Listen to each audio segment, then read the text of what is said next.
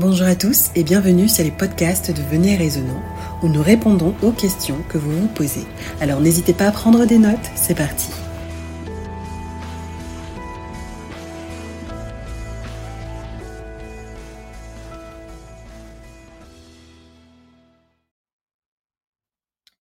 Alors, euh, William, aujourd'hui on vient avec une question, ou plutôt une remarque qui a été euh, faite par euh, une des personnes qui étudie la Bible avec nous.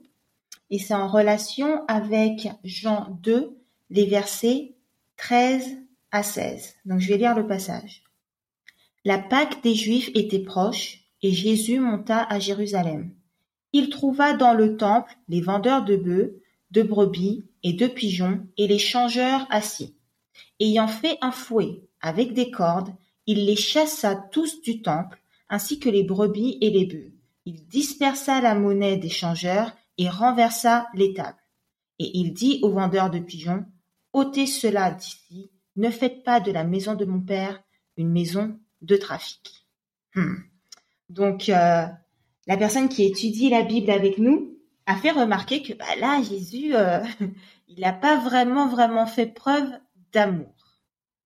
Donc la question est, est-ce que effectivement là Jésus n'a pas fait preuve d'amour? Oui, ça s'est regardé dans un angle, je pense, humain, ou quelqu'un qui ne comprend pas l'histoire ou le contexte de, de ce qui se passe en fait. Euh, nous savons, comme on le dit chaque fois, euh, un texte hors de son contexte, c'est un prétexte. On peut faire dire la Bible, dit ce que la Bible n'est pas dit en sortant un texte de son contexte, tu vois? Uh-huh il faut d'abord se poser la question. Où est-ce où que l'endroit, l'événement se déroule? Dans le temple. Mm-hmm. Que signifie le temple pour les Juifs?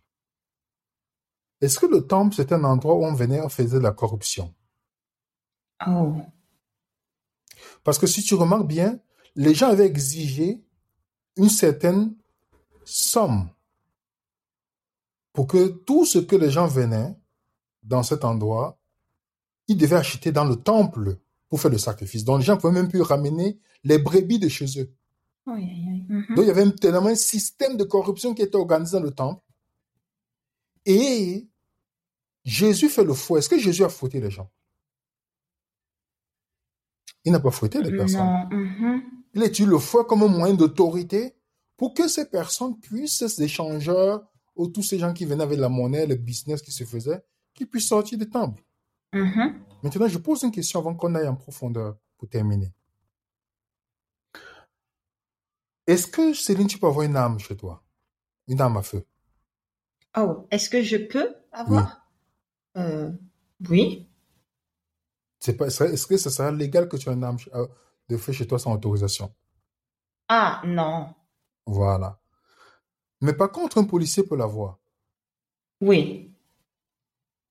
Est-ce que quand on voit un policier avec une arme dans la rue, on est choqué? Non. Il est dans sa fonction. Oui, oui.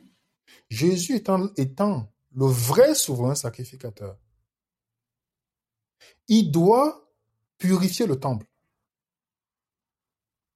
D'accord. Uh-huh. Donc il est dans sa fonction ici de nettoyer le temple de son Père pour enlever la corruption. Mais en aucun Uh-huh. cas, Jésus n'a frappé quelqu'un. Je ne sais pas si tu vois le lien. Oui, oui, je vois. Donc c'est légal l'action de Jésus en tant que le vrai sacrif- souverain sacrificateur. De nettoyer la maison de son Père en chassant les personnes, mais il n'a jamais violenté ces personnes. Mais est-ce qu'on peut considérer ça du coup comme une menace? Il a fait un fouet. Non, c'est pas D'accord. une menace.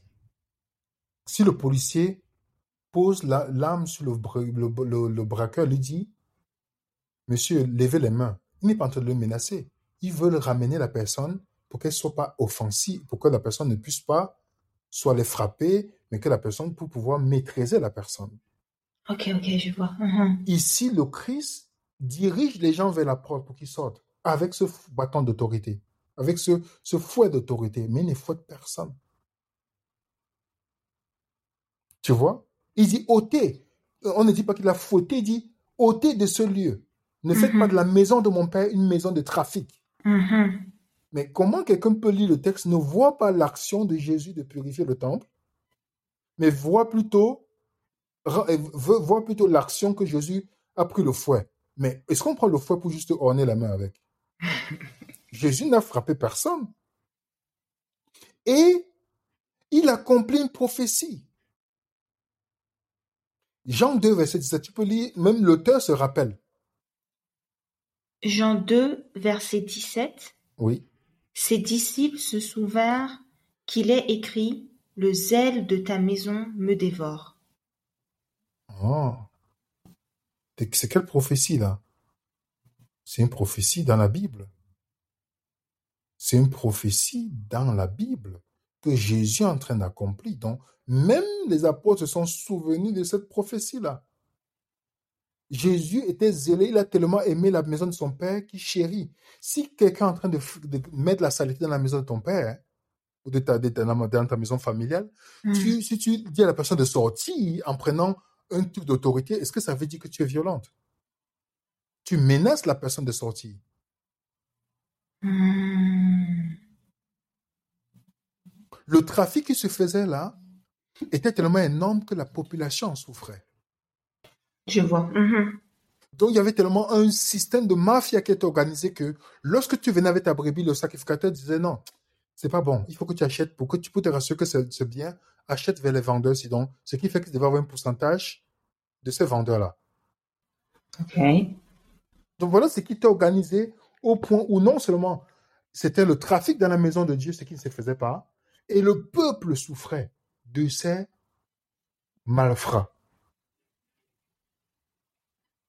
Et Jésus vient tout simplement leur pousser à comprendre que ce n'est pas le lieu dans lequel ces choses doivent se faire, Mhm. dans le temple de Dieu. Tu vois? Oui. Alors quelle est la violence qu'il est dans? Mhm. C'est ça la question qu'on doit se poser. Chasser les gens qui font le mal, quelle est la violence? On n'a pas dit que Jésus les a frappés ou leur a donné des petits coups aux fesses, non.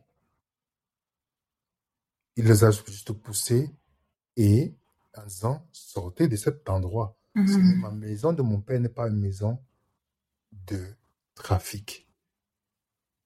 Ne faites pas de la maison de mon père une maison de trafic. Voilà les paroles de Jésus. Voilà ce que Jésus dit aux vendeurs.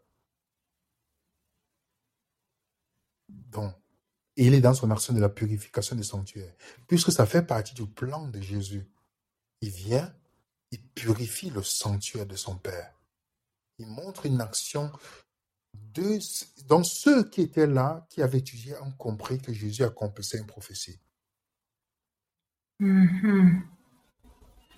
Donc, ne lisons pas la Bible avec nos lunettes des Européens, des Occidentaux du XXIe siècle. Essayons de lire en comprenant quelle est l'action que Jésus est en train d'accomplir. Mhm. Quand on situe l'action là, qu'est-ce que Jésus est en train d'accomplir? Il sort de son premier miracle et qu'il a transformé l'eau en vin, l'eau en jus des raisins, si on veut, on veut- on veut bien dire en bon terme. Et la deuxième action de Jésus, c'est purifier le temple. Est-ce que, est-ce que Jean, est-ce que Jean qui écrit ce texte, il est, il est fou de le mettre là? Non, non, non. Mhm. Jean explique pourquoi il écrit tout ce qu'il écrit dans la Bible. Il, est, il, il, il le dit. Donc celui qui veut comprendre ce que Jean voulait exprimer, que la personne aille lire Jean 20, versets 30 à 31.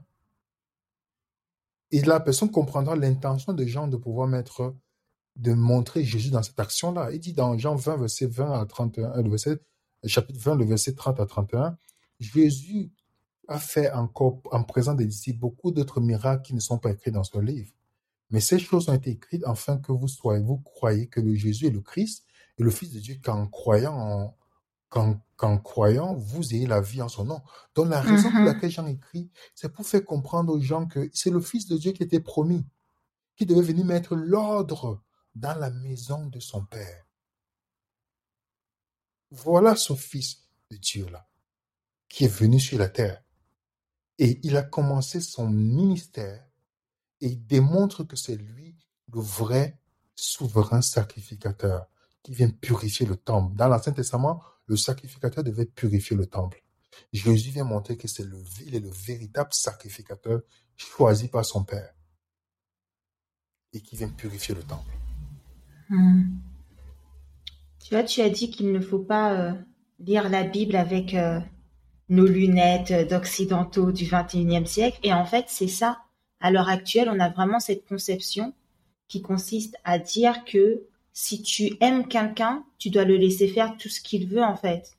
Donc là, le fait que Jésus, il se, il, ait chassé les gens, il n'est pas accepté, on le lit comme euh, il est la personne. Jésus, Jésus ne peut pas haïr des gens au point d'aller mourir pour eux. Exact. Mhm. c'est comme je dis, c'est toujours très. On vit dans une société de. Comme tu l'as dit, euh, la, tolérance. La tolérance, c'est un mhm. mot négatif. Parce que tolérer, ça veut dire que je vois quelque chose qui est mauvais, je laisse. Oui, je laisse faire, exactement. Tu vois, je laisse mhm. faire. Mais ces mêmes personnes ne sont pas tolérantes lorsqu'il s'agit d'eux sur certaines choses. tu vois, donc c'est toujours à géométrie variable. Mm-hmm. Jésus, s'il n'est pas méchant, plutôt il les épargne quelque chose. Imagine si Jésus ne les avait pas chassés là. Et supposons qu'une foudre quittait de quelque part pour foudroyer ces personnes. On, ne, on, parlerait plus de la même histoire. Exact. C'est le temple qui est saint. Mm. Imagine la présence de Dieu se manifester dans cet endroit, comme autant de les deux fils d'Aaron. Mm-hmm. Est-ce qu'on parlerait de la même histoire? Non, non, non, non, non. Ah. Mhm. Là, on ne voit pas la miséricorde de Jésus de, le mettre loin pour que le mal ne leur arrive pas. Mais on voit plutôt l'action du fouet. Tu vois comment c'est difficile? La miséricorde. C'est comme si quelqu'un te voit, tu es en train d'entrer dans une voiture qui va, que les roues vont bien quitter. Si tu conduis sur le taureau, tu vas faire l'accident. La personne te dit, sors Céline, sors de là. La personne te protège de l'accident. Exact. Mm-hmm. Donc voilà. Eh bien, merci beaucoup. je pense que ça a été, euh, je pense que ça a été très très clair. Il y a quelque chose qui me vient. Il y a aussi peut-être cette histoire de, euh, on voit euh, Jésus comme tu sais, le, le personnage un peu peace and love, ne s'énerve pas. Oui, voilà, Jésus hippie. peut-être que c'est vrai que cet épisode-là jure un peu avec cette conception. La colère n'est pas, la colère n'est pas une, mauvaise chose dans la Bible. Hein. Ah oui? Non? Si on, on, quand on parle de la colère de Dieu, c'est quoi la colère de Dieu? C'est ah, que oui, les gens font mm. le choix euh, la Paul dit dans Ephésiens que, que, vous mettez en colère, que le soleil ne se couche pas sur votre colère. Hmm, exact, tu vois? Mhm. Donc, la colère, si, si tu aimes quelqu'un, Céline, et que si la personne te trahit, te fait quelque chose qui est mauvais, est-ce que tu n'es pas en colère C'est que vraiment, il faut te poser la question si tu aimes la personne ou pas. c'est vrai, c'est vrai. Mhm. Tu es d'accord avec moi? Oui, oui. Justement, ta colère montre que ta déception Hmm. Mais ça ne veut pas dire que c'est le manque d'amour, c'est que tu es, ça t'attriste la situation. Hmm. Exact. Euh, que Dieu puisse nous aider. toutes, les, actions de Dieu, c'est toujours une protection, hmm. non une, interdiction. Magnifique. J'espère que ce texte a été euh, enfin compris. Donc Jean 2, versets 13 à 16. Euh, est-ce que Jésus a manifesté de la haine? Non, absolument pas. absolument pas. Au contraire. Donc merci William pour cette euh, explication. Si vous avez des questions sur des textes bibliques que vous ne comprenez pas, n'hésitez pas à nous le faire savoir dans les commentaires et puis ou alors par email évidemment. Et puis on, on va étudier cela avec vous. Ça marche pour toi, William? Oui, ça marche. Ça marche super. Merci beaucoup. Merci. À bientôt pour un prochain podcast. À bientôt. Bye bye. Merci de votre écoute. N'oubliez pas de nous envoyer toutes vos questions à l'adresse mail venez.et.raisonnant.com. Nous vous disons à bientôt, si Dieu le veut, pour un prochain podcast de Venez et Raisonnant.